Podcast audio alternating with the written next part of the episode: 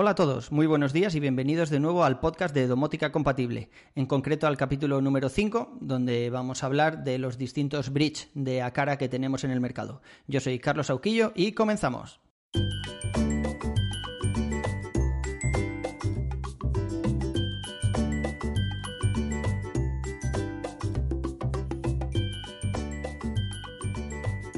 Siguiendo con la línea del episodio anterior, donde os recomendaba que para empezar a meter la cabeza en el mundo este de la domótica, empezarais por el bridge de Acara, ya que permite múltiples sensores, unos por ejemplo para el confort, como pueden ser las bombillas, enchufes y demás, temperatura, y otros más de seguridad, incluso tenemos detectores de humo o detectores de inundación. Es una compra totalmente recomendable, ya iremos viéndolo poco a poco en próximos episodios.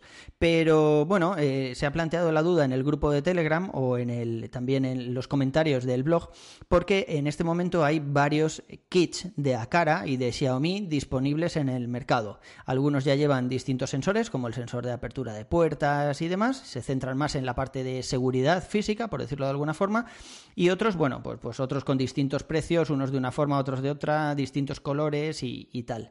Y bueno, es verdad que hay que tener un poco de cuidado, porque sobre todo para los usuarios de, dispositivos Apple que lo vayan a integrar con, con HomeKit, tenemos que tener un poco de cuidado porque no todos son compatibles con HomeKit. De hecho, el kit este famoso que están vendiendo últimamente a un precio bastante atractivo.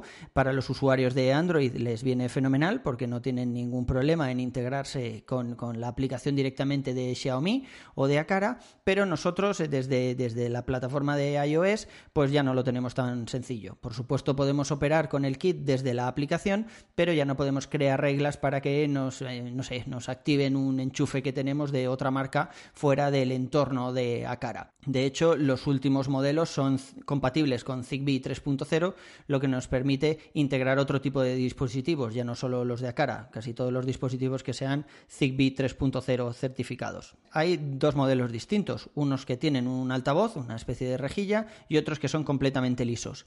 La capacidad para conectarse con sensores es exactamente la misma. De hecho, en los últimos modelos son ambos compatibles con Zigbee 3.0, tanto el del altavoz como el que no tiene altavoz. Lo único que pasa es que el del altavoz pues, nos permite eh, poner emisoras de radio por ejemplo, si queremos hacer la función de despertador o algo así, y la función de alarma, que yo creo que es un poco más importante. Es, bueno, es una de esas funciones que no quieres ver nunca funcionando, ¿no?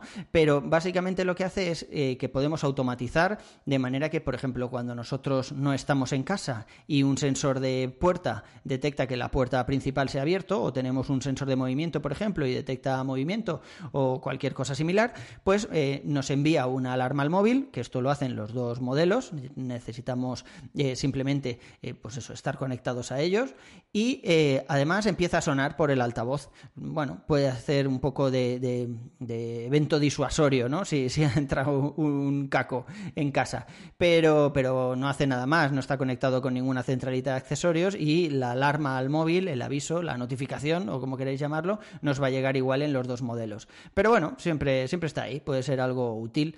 Además, por ejemplo, si lo integramos con un sensor de detección de humo, pues también sonaría tanto el detector de humo con los pitidos típicos de un sensor de este tipo, como además también nos llegaría una alarma por, por el altavoz del, del bridge. Así que bueno, podría ser interesante en ese sentido. Quitando la primera versión, que eh, no es compatible con HomeKit, no se puede integrar en el ecosistema de Apple, pero por el resto es todo similar. O sea, los sensores que detectan son los mismos, que son unos 32 sensores por dispositivo. Sí que es verdad que los últimos bridge son capaces de conectarse en cascada. Puedes tener eh, más bridge conectados en casa y, lo que hacen es crear una nube de sensores, mientras que los, eh, los primeros, las primeras versiones, mm, pues tienen una limitación de 32.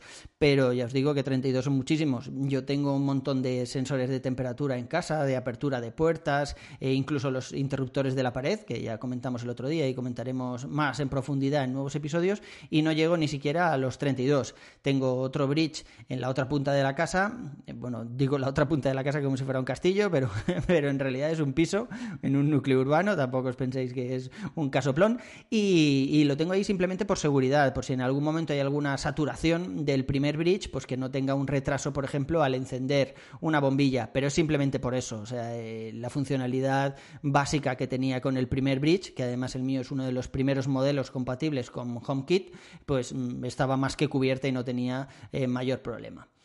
De todas formas, bueno, recordaos que tenéis los artículos completos en el blog de sauquillo.org, donde ya hemos tratado este tema, y Sauquillo lleva H entre la A y la U, como siempre os recuerdo. Invitaros al grupo de Telegram, donde, bueno, veremos cómo cubrir alguna necesidad que en realidad no tenéis y cómo gastaros un montón de dinero en tonterías conectadas. A mí me podéis seguir en Twitter como Cesauqui o poneros en contacto conmigo a través del formulario del blog. Un abrazo y estamos en contacto. Hasta el siguiente capítulo.